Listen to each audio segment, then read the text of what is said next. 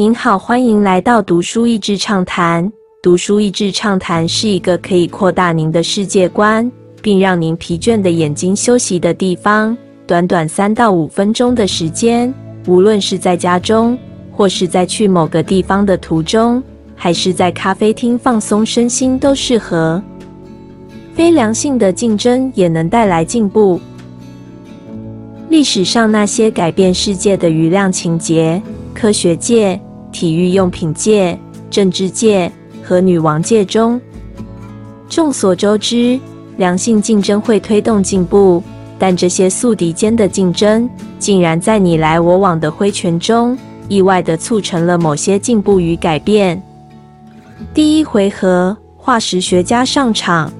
十九世纪末，美国两位科学家 Marsh 与 Cope 的恐龙挖掘之争。两人原本是朋友，但在一次不经意的嘲讽中结下梁子。之后，从恐龙命名到找寻新物种，无不竞争，甚至找到新化石。为了担心被抢走，还把化石给炸掉了。最后难免有点玉石俱焚的下场。但是在这 Bone Wars 过程中，意外的让美国在科学界有突出之处。当时各样科学都是欧洲人的天下，让恐龙化石的发掘成为热门。并且在竞争中意外地帮助了美国印第安人的生活得到重视。第二回合，艾迪达兄弟之战。第二回合是在念世纪初期，艾迪的斜线 Puma 艾迪达兄弟们的兄弟戏强。之前我写过关于这个故事超经典的读书心得，因此不再赘述。但这本书还提到案外案。就是艾迪达儿子，另外在与爸爸决裂，开创泳衣品牌 Arena。同时，兄弟竞争时，双方在各个场合案件不断，例如买通奥运举办单位的海关，让对手货物进不去，或是打电话取消对方业务的旅馆定位，超多幼稚又夸张的行径。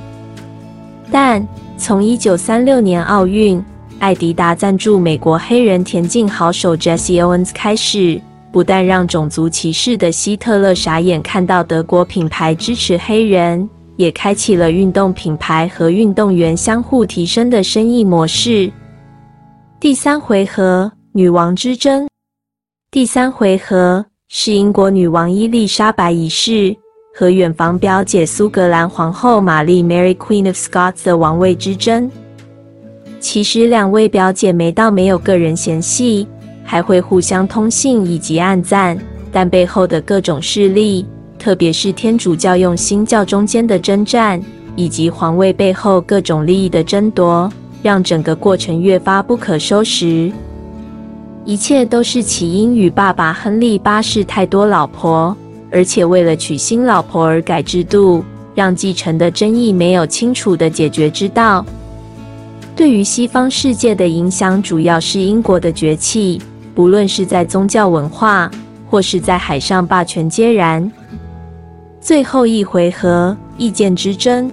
最后第四回合是美国第三任副总统 Aaron Burr 用与第一任财政部长 Alexander Hamilton 的余量情节，其实主要是后者对前者，但最后 Burr 也忍无可忍，两人最后安排决斗。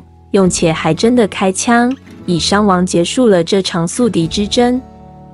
这场决斗意外促成了美国 J.P. Morgan 银行的诞生，以及对于政敌中间羞辱言论的解决方法。决斗也成为了历史。